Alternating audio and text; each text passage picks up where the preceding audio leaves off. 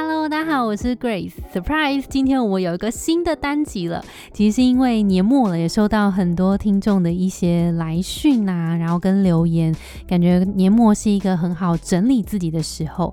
所以，我们从今天，然后会有连续三天小小的单元，来用短短的分钟数来跟大家聊一些年末大家整理自己的小 Tips。如果大家听完觉得对自己有帮助的话，记得要给我们五星评论，让我们继续努力下。下去哦。好，那我们今天想要聊的主题就是很努力了却感到力不从心可以做的三件事。好，那在节目开始之前，想要提醒一下大家，优势思维线上课在年末限时优惠快要截止了，在十月二十五号之前购课是含有盖洛普 Top Five 的测验的，现省超过一千二。所以想要更认识自己天赋的你，赶快到节目资讯栏看看吧。好，那我们就赶快今天的节目了。今天呢，我们要讲的是很努力了却感到力不从心可以做的三件事。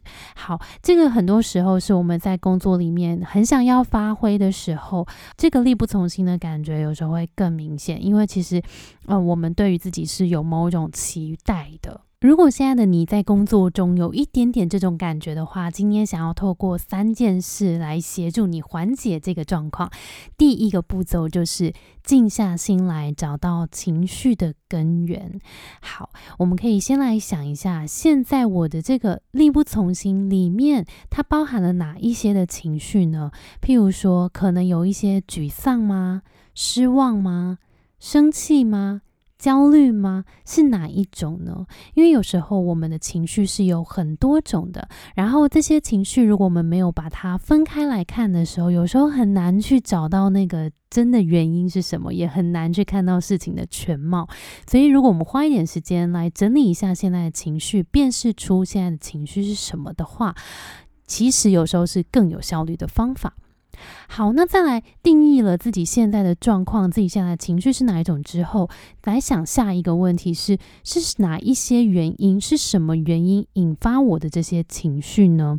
譬如说是工作量真的太多，让自己没有办法负荷了，然后每天都觉得非常非常的无力吗？还是其实是对自己的期望很高，所以没有达到的时候会有一种失落感呢？还是自己一些不太喜欢的事情，它一直不断。的重复发生，所以自己有一点失去耐心了呢，或者是有时候。想到或是遇到特定的人的时候，就会有产生一些负面的感受。那这些人、这些不断出现的事情，到底是哪一些事、哪一些人、哪一些状况发生的时候，自己会特别的感觉到这些情绪？然后我们来把这一个情绪的根源来找到。因为不知道大家有没有一种感觉，其实我们找到原因的时候是可以更舒心的。就像我们有时候身体不舒服，可是如果不知道原因的话，就会一直觉得。很焦躁，反而非常非常的烦恼。但如果我知道哦，因为是感冒，或是哦，因为我最近睡眠不足，或者是因为我最近就是压力很大，所以我才会长痘痘，所以才我我才会一直掉体重，或者是我才会一直咳嗽咳个不停。就是如果我知道我这些症状背后的原因的时候，我们更能够对症下药。所以第一个步骤就是静下心来，找到情绪的根源，以及去想是哪一些事情、哪一些原因来引发我的这些情绪。好，第二个步骤是问问自己，我能力所及可以改变的事情有哪些？因为其实，在职场中，很多呃令自己困扰、令自己力不从心的事情，原因有很多。然后有一些事情是跟环境有关的，跟整个文化有关的，或是跟主管有关的，就是它影响的层面实在太多了。所以有些事情是我的力量可以改变的，可是有一些事情的确是我自己可能没有办法凭一己之力改变的。那如果面对自己无法改变的事情，是不是可以换个角度想想，或是有没有可能试着把它放下呢？因为就辨识出来说，哦，对这件事情可能不是我自己。就可以做到的，有时候就可以稍微放下来一点点。但是我觉得还是可以更积极的来思考，说面对一些我真的可以改变的事情，有哪一些事情是我实际可以开始做的？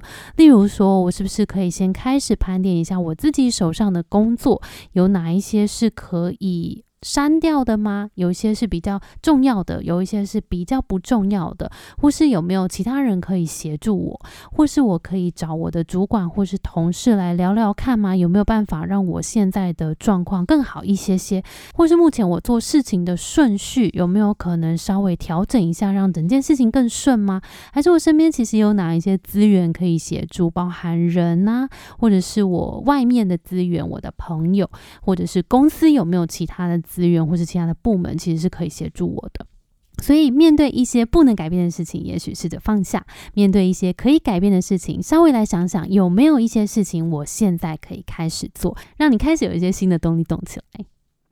在第三个呢，就是找到自己喜欢而且擅长的事，因为只有找到自己喜欢跟擅长的事情的时候，我才会更确定哦，这个是我可以发挥的位置。所以这件事情很重要。当我们知道这件事情是我能够发挥的，然后当团队知道碰到这件事情的时候要来找我的时候，我就更知道哦，这边是我使得上力的。那我有一些使得上力的地方，我就更能够建立自信。那我也会更少一些些这种力不从心的状。好，所以呃，如何去找到自己喜欢且擅长的事呢？给大家三个小小的观察点。第一个呢，你可以先观察一下你自己在工作这么多的项目里面，哪一些事情是你会优先开始做的？你会不自觉，我觉得这件事情哦，我就是想要先开始做，因为有些事情你身体已经帮你去做了一个选择了，就想要先做的，也许就是你比较有兴趣的。第二个是你做完特别有成就感的，你可能做完某一个专案的时候，你就哇，真是太好了，这件事情我做完了，而且我觉得有一个很正向的感觉，那个正向的感觉很重要。在第三个就是你可能因为某一些专案或者完成某些事情的时候，有特别获得称赞，譬如说你可能哇，这个专案别人好像都。都必须要花一整个礼拜，你一天就做完了，或是诶，你好像是在呃面对外面主持，或是跟外面的人做会议的时候，你好像在表达一些事情的时候特别的有观点，还是说你在思考某一些事情的时候特别能够抓到脉络，或是更有创意？可以想一下，有没有你在做某一件事情的时候，有同事或是主管诶，曾经有给你一个 feedback，是喂，你这件事情做得很好，诶，有没有因此获得称赞？所以三件事。第一个是哪些事你会优先开始做，做完特别有成就感，或是曾经因此获得称赞。好，可以参考想一下，说过去哪些事情是有这样子的特性的。那这些特性，这些这些工作内容里面，可能都是你的天赋所在。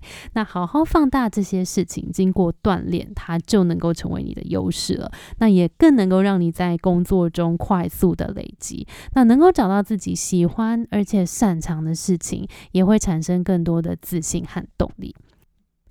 以上呢，就是今天想要带给大家的力不从心可以做的三件事，小小复习一下。第一个是静下心来找到情绪的根源；第二个是问问自己，我能力所及可以改变的事情有哪些；第三个是找到自己喜欢且擅长的事。听完这集，如果你也喜欢这样短分钟数，然后一些小 tips 分享给你的话，记得要帮我们五星评论，让我们知道你喜欢这样子的内容。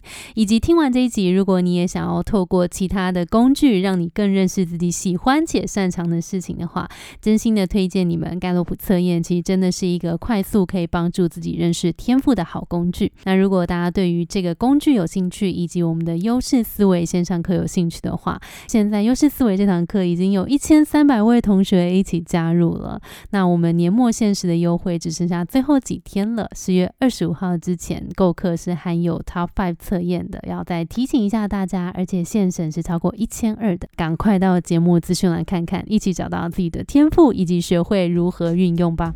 那我们今天节目就到这边喽。如果你也喜欢的话，记得留言让我们知道，也分享给你身边的朋友。Between Goals 会一直在这里陪你把鸡鸭走得更顺利。那我们就下一集再见了，拜拜。